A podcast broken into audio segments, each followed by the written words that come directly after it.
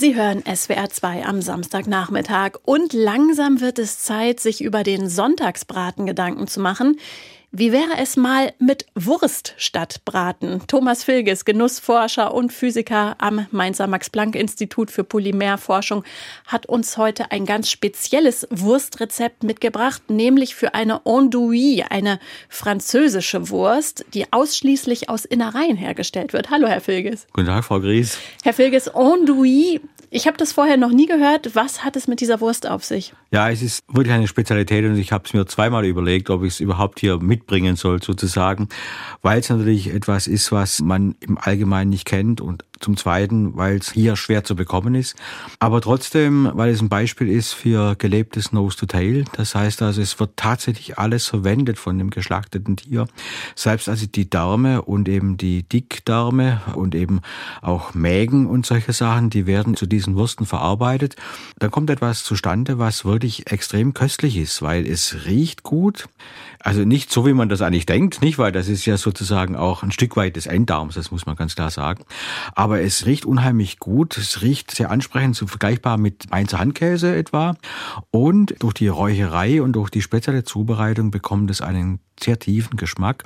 Und deswegen ist es für mich eigentlich immer ein Muss, wenn ich so etwas sehe, das eigentlich mitzunehmen. Und deswegen habe ich es hier mal sogar auf den Tisch gelegt.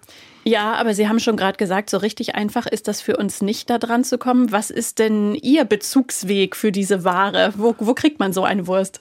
Also das kriegt man spätestens, wenn man hier äh, über die Grenze fährt ins Elsass, dann bekommt man sie definitiv. Das ist ganz klar. Sie kommt zwar aus der Normandie und ist eben eigentlich sehr nordfranzösisch geprägt, aber mittlerweile wird sie überall hergestellt. Sie darf auch überall hergestellt werden. Sie hat also kein Regionalsiegel, dass sie nur so heißen darf, wenn sie tatsächlich in der Normandie hergestellt ist. Das muss aber dann vermerkt werden, dass sie eben nicht dort hergestellt ist, sondern in anderen Teilen Frankreichs. Und dann kann man die verkosten. Die kann man natürlich auch bestellen. Im Internet gibt's heute eigentlich alles, nicht? Ich meine, da gibt's nichts, was es nicht gibt. Sie sind ja einer von denen, die sich am Herd gar nicht einschüchtern lassen, aber so eine Wurst selber machen, das wäre selbst für Sie bisschen too much. Nein, das ist wirklich too much. Das ist wirklich schwierig, weil man muss, also zum ersten Mal muss man die richtig sauber kriegen. Das heißt, es geht also nur mit Profi-Werkzeugen. Das wird also nur von Profis gemacht. Tatsächlich eben von Metzgern, die auch das gelernt haben. Auch deutsche Metzger können das, glaube ich, nicht so ohne weiteres. Das muss man schon sagen. Und dann ist es halt auch so, dass man eben die Techniken, das lange Kochen, auch die entsprechende Rollweise und sowas, da braucht man dann Werkzeuge. Das heißt, also, das ist wirklich schwer selber zu machen.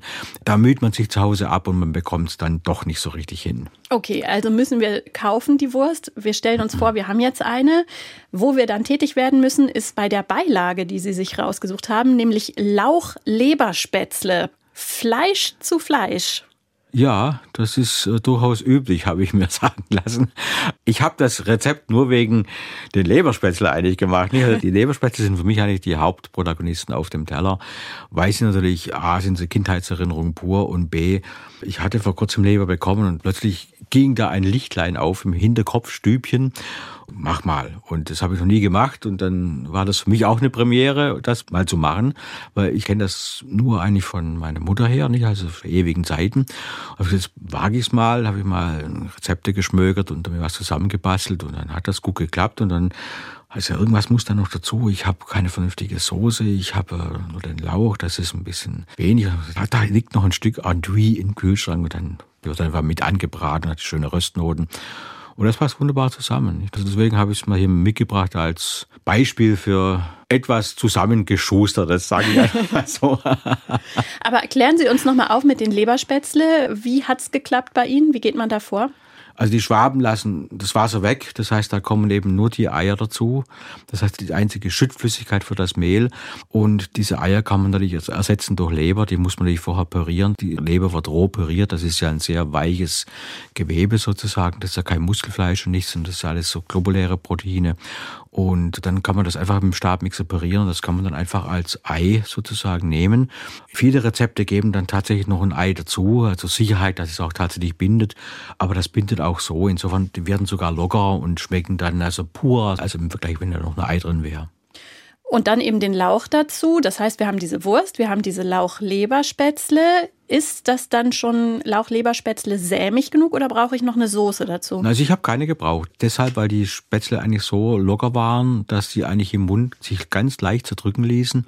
Also das ist natürlich so, die Spätzle, die werden gekocht, die drückt man oder schabt man in das Wasser, dann hat man immer noch ein bisschen Wasser übrig. Der Lauch wird angebraten. Nebenher brät schon sozusagen diese Wurst an. Da braucht man sich gar nicht drum kümmern. Dann wird der Lauch fertig gemacht und dann kommen die Leberspätzle dazu und dann noch ein Klecks von dem Leberspätzle-Kochwasser und das ist dann so sämig und eigentlich so schmatzig und schlotzig, sage ich mal, dass das eigentlich bestens okay ist. Es ist ja so, Fleisch kann man ja mittlerweile kaum noch guten Gewissens essen, weil ja alle wissen, das ist für das Klima nicht so gut und vom Tierwohl ganz zu schweigen. Bei Ihrem Rezept von heute, da kann man sich das schlechte Gewissen so ein bisschen sparen, oder? Höre ich das richtig? Ja, also das ist zum einen, wenn ich Fleisch esse, würde ich also zu 95 Prozent dieses wild. Das heißt also, das fällt sowieso an bei der Waldhüterei, bei der Waldpflege und bei den Jägern und bei den Jägerinnen. Das muss man also klar sagen. Das ist also eins der wenigen Dinge, die ich tatsächlich noch esse. Und ich habe halt gute Beziehungen, wo man auch mal eine Rehleber bekommt oder eine Hirschleber oder was auch immer. Und dann ist das eben das, was auf den Tisch kommt. Es ist natürlich so, dass also diese Innereien eigentlich sowieso kaum noch gegessen werden. Insofern ist es natürlich auch ein Stück Nachhaltigkeit, dass man das also guten Gewissens essen kann, weil das fällt sowieso ab und kein Mensch isst's. Und wenn man darauf achtet, wo man kauft, dann ist das Fleisch, was man vielerorts bekommt, noch in klassischen Metzgereien und eben nicht im Supermarkt und eben aus der Region. Ich denke, da kann man mit der Klimaschädlichkeit dieser Tiere eigentlich ganz gut leben, weil die fast nichts machen. Ein deftiges Mittagessen ohne schlechtes Gewissen, genau das Richtige für die kalten Tage. Thomas Filges hat uns das Rezept für Leberspätzle mit Lauch und Andouille mitgebracht. Dankeschön. Gerne. Und wenn Sie jetzt Lust auf dieses Gericht bekommen haben, das Rezept finden Sie auf swr2.de.